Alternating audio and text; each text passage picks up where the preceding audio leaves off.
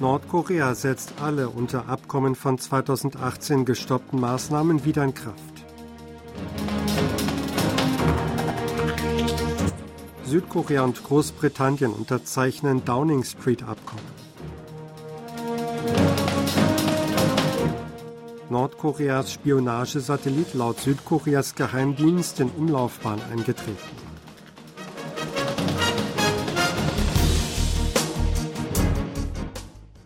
Nordkorea hat alle unter einem innerkoreanischen Abkommen von 2018 gestoppten Maßnahmen wieder in Kraft gesetzt.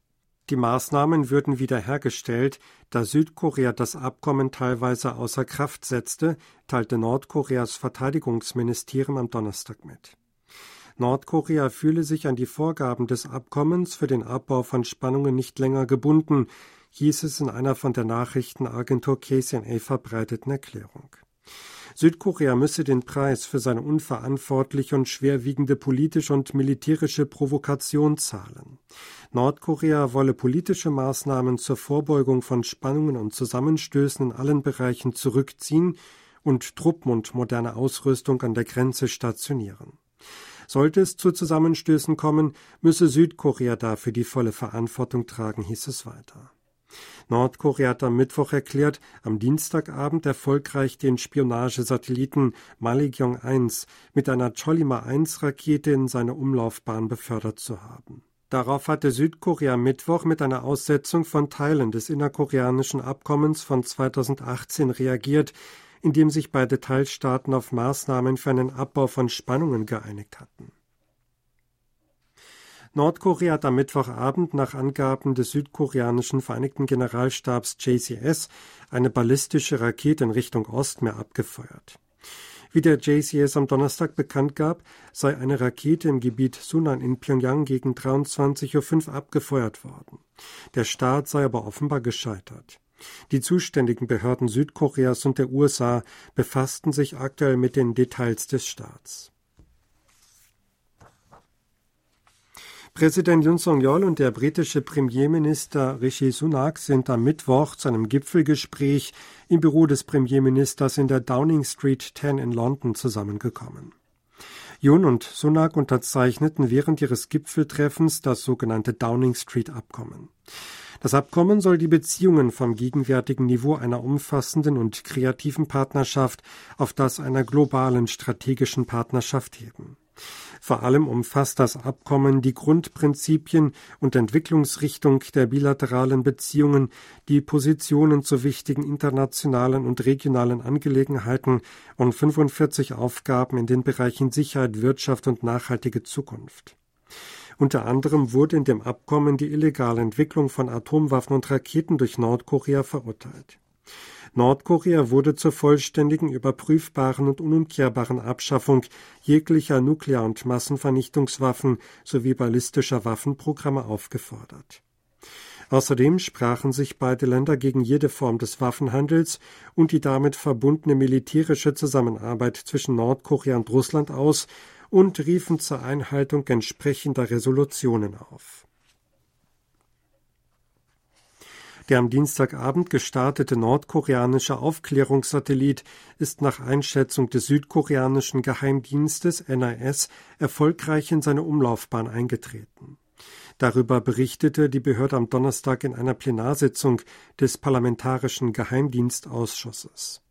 Der Nachrichtendienst teilte auch die Einschätzung mit, dass der erfolgreiche Start der nordkoreanischen Trägerrakete auf russische Unterstützung zurückzuführen sei. Beim nordkoreanisch-russischen Gipfeltreffen habe Präsident Putin öffentlich die Bereitschaft bekundet, Unterstützung für Nordkoreas Trägerrakete anzubieten. Ist ein Anzeichen festgestellt worden, dass Nordkorea nach dem Treffen Russland einen Konstruktionsplan und Daten über die Trägerrakete beim ersten und zweiten Startversuch des Spionagesatelliten zur Verfügung gestellt habe und dass Russland Analyseergebnisse geliefert habe. Ein weiterer Start eines Spionagesatelliten binnen Jahresfrist erscheine unwahrscheinlich. Die Möglichkeit eines Starts im nächsten Jahr werde dagegen nicht ausgeschlossen, hieß es weiter. Die Außenminister der G7-Staaten haben am Donnerstag eine Erklärung zur Verurteilung von Nordkoreas Satellitenstart veröffentlicht. Nach Angaben in einer vom japanischen Außenministerium verbreiteten gemeinsamen Erklärung betonten die G7-Außenminister, der Einsatz ballistischer Raketentechnologie stelle einen Verstoß gegen UN-Resolutionen dar, selbst wenn es sich um einen Satellitenstaat handle. Sie hätten Nordkorea zum Verzicht auf seine Atomwaffen und Programme, Massenvernichtungswaffen und ballistische Raketenprogramme aufgefordert. Außerdem hätten sie Waffentransfers zwischen Russland und Nordkorea ebenfalls als Verstoß gegen UN-Resolutionen verurteilt. NATO-Generalsekretär Jens Stoltenberg wies darauf hin, dass der nordkoreanische Satellitenstaat Spannungen stüre und eine ernsthafte Bedrohung für die regionale und internationale Sicherheit sei. Zu der Frage, ob der nordkoreanische Staat erfolgreich gewesen sei und ob es sich tatsächlich um einen Aufklärungssatelliten handle, erklärte er, die US-Regierung überprüfe dies noch gemeinsam mit den Verbündeten. Nach Angaben des Chefs der Internationalen Atomenergiebehörde IAEA, Rafael Grossi, hat Nordkorea seinen Leichtwasserreaktor in Yongbyon angefahren. Ein starker Ausfluss von Wasser aus dem Kühlsystem seit Mitte Oktober deute auf einen Probebetrieb hin, sagte Grossi am Mittwoch in der Vorstandssitzung in Wien. Es bestehe schon länger der Verdacht, dass die Anlage der Steigerung der Produktion von Nuklearmaterialien für Atomsprengköpfe diene. Auch erwähnte er Anzeichen für anhaltende Aktivitäten an den Anlagen in Yongbyon, darunter der 5-Megawatt-Reaktor, die Zentrifugenanlage und Nebengebäude. Darüber hinaus scheine die Nukleartestanlage in Punggye-ri für einen neuen Test vorbereitet zu bleiben.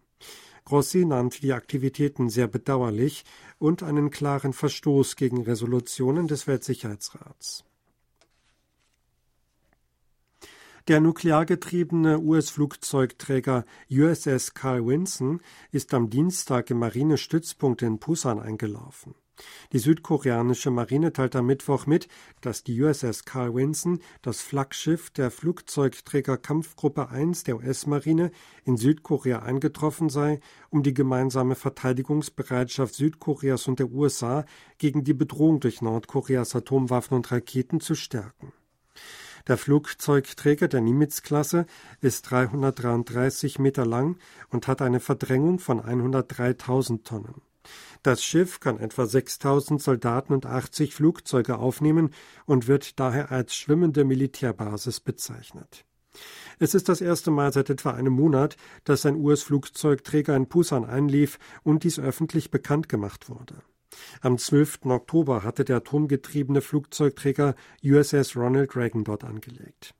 Laut Berichten besprechen Südkorea, die USA und Japan angesichts des Starts eines Spionagesatelliten durch Nordkorea am Dienstag vor der Küste der koreanischen Halbinsel eine gemeinsame Seeübung unter dem Einsatz des US-Flugzeugträgers abzuhalten.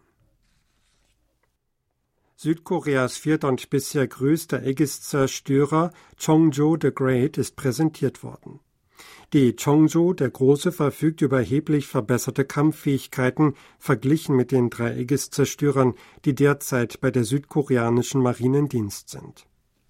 Der mit eigener Technologie entworfene und gebaute neue Aegis-Zerstörer ist 170 Meter lang und hat eine Verdrängung von 8200 Tonnen. Das Schiff ist das bisher größte Schlachtschiff Südkoreas und verfügt über eine bessere Tarnkappenfunktion. In der Welt haben lediglich Südkorea, die USA und Japan Aegis-Zerstörer mit einer Verdrängung von 7000 Tonnen oder mehr im Einsatz. Der neue Zerstörer stellt mit der Ausrüstung mit schiffgestützten Flugabwehrraketen SM-6 einen wichtigen Bestandteil des koreanischen Dreiachsensystems gegen nordkoreanische Raketen dar. Südkorea ist zum Mitglied des Welterbekomitees der UNESCO gewählt worden. Die Wahl erfolgt auf einer Sitzung der Generalversammlung der Vertragsstaaten des Übereinkommens zum Schutz des Natur- und Kulturerbes der Welt oder Welterbekonvention am Mittwoch in Paris. Südkorea wird ab diesem Jahr bis 2027 als Mitglied des Komitees tätig sein. Es ist das vierte Mal nach 1997, 2005 und 2013, dass das Land in das Welterbekomitee gewählt wurde. Das Gremium hat die Befugnis, die Vorschlagslisten von Ländern zu prüfen und Kultur- und Naturerbestätten sowie gemischte Welterbestätten auszuwählen. Sie hörten aktuelle Meldungen aus Seoul, gesprochen von Sebastian Ratzer.